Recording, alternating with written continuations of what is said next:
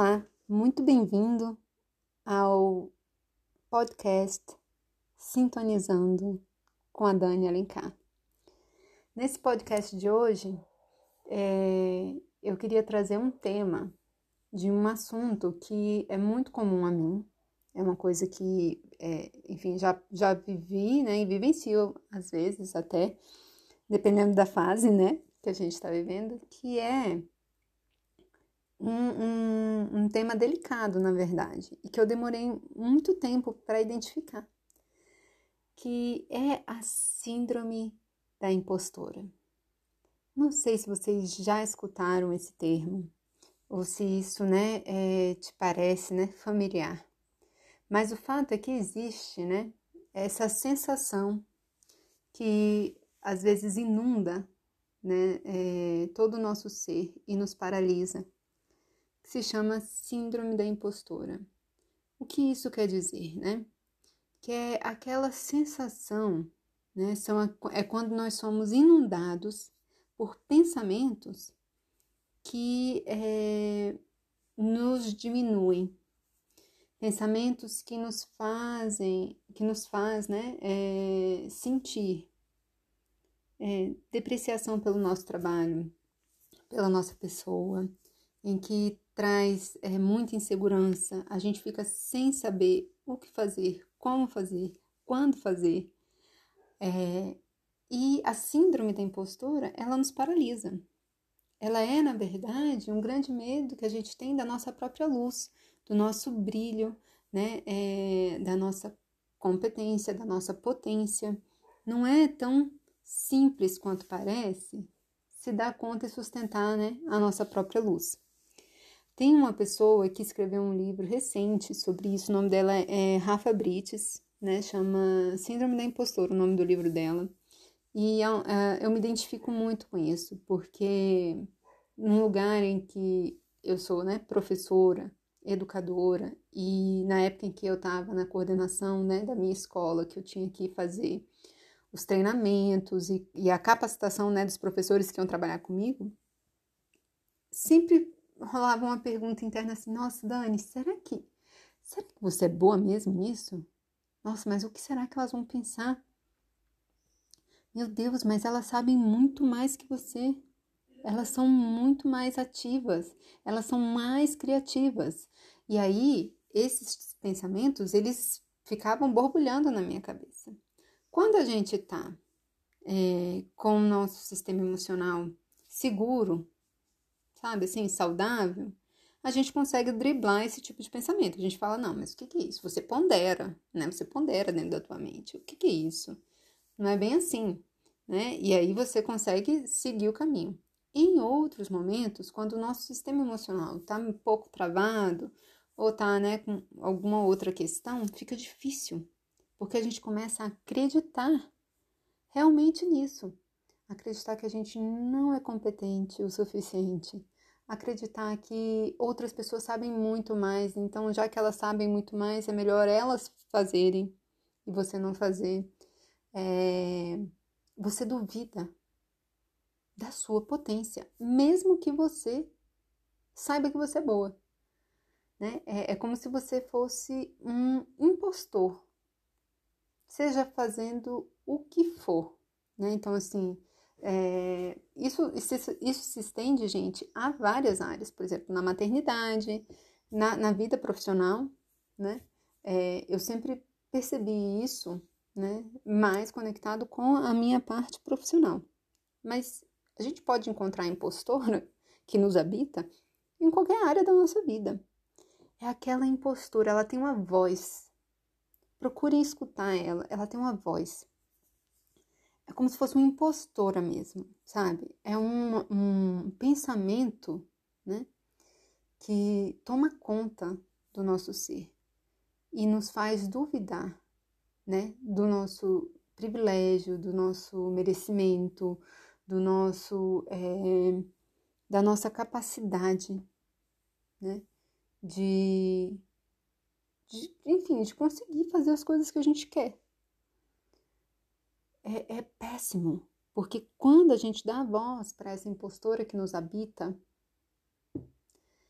a gente paralisa, a gente fica insegura, com vergonha, né? Você fica com vergonha.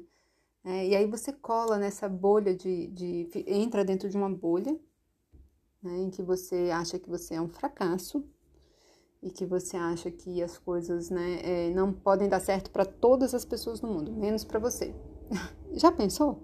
Que loucura isso, né?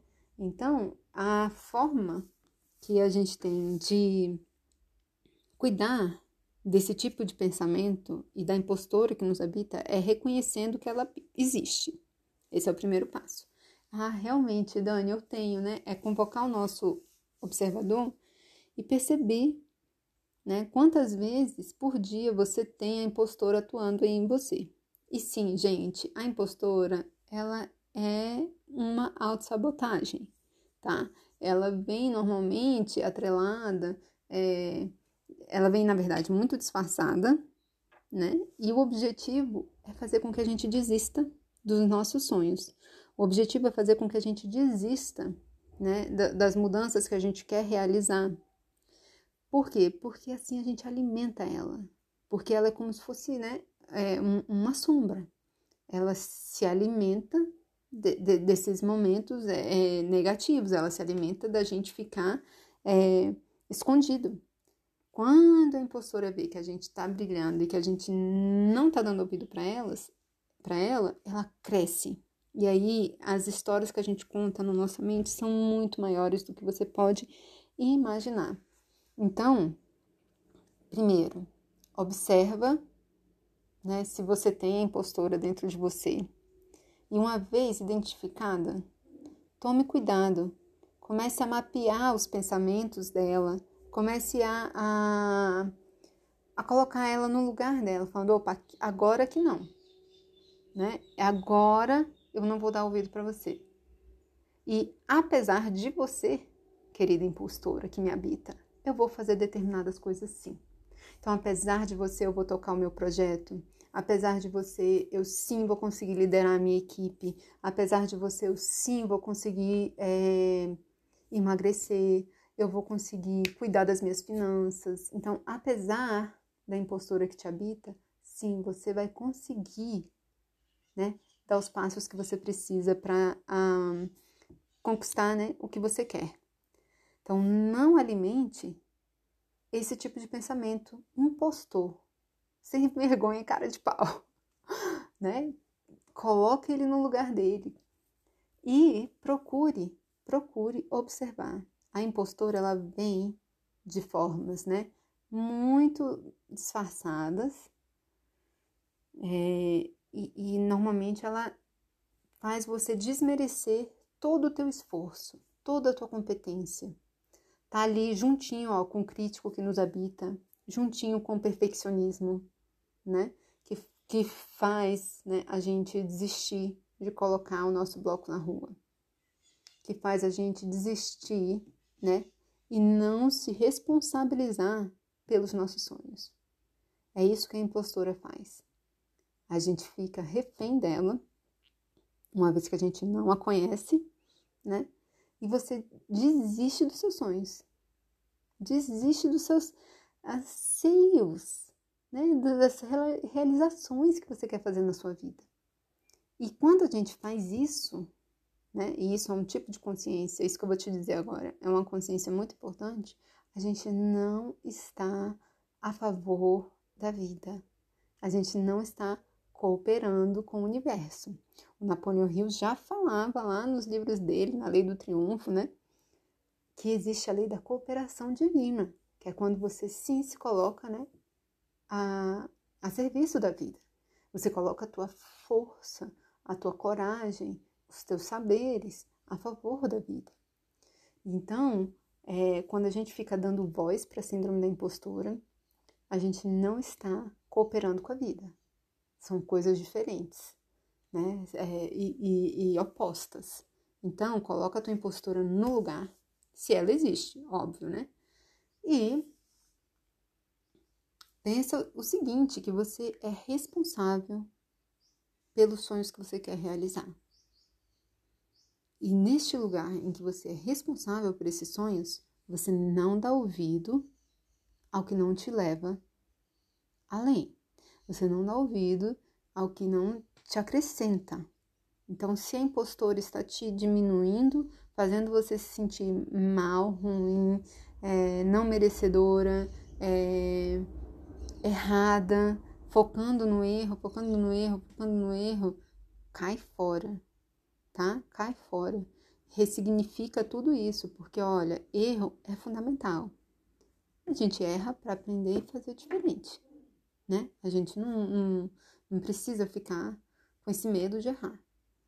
E quando a gente tá precisando sacudir a poeira, dar a volta por cima, superar momentos e fases dificílimas, é aí, gente, que a síndrome da impostura vem com força.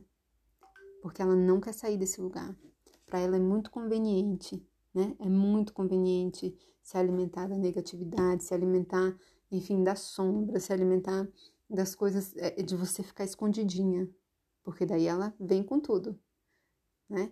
e você fica passiva na sua vida. Então, é justamente o contrário, é você tomar um lugar em que você está ativo na sua vida, em que você está né, responsável pelos acontecimentos. Beleza? Então, esse é um tema que eu acho muito importante, né, para que a gente, é, porque isso tem um impacto, por exemplo, na nossa, principalmente na nossa performance profissional né? que a gente, enfim, acha que a gente não é boa o suficiente, que os outros são melhores, e não, nem sempre é assim. E se, por acaso, você não estiver boa que você tem que realizar, você tem total condições dentro de você para ficar boa. Então, é na hora que a gente vai reconhecendo e trazendo consciência para esse tipo de coisa que a gente vai mudando, vai ficando diferente. Tomara que tenha inspirado e feito sentido aí para vocês. Se sentir, me manda mensagem, pode me mandar mensagem lá no meu Instagram ou no meu WhatsApp. Eu adoro receber mensagens e saber que esse tipo de insight de conversa tá fazendo sentido. Um beijo grande, pessoal. Até a próxima.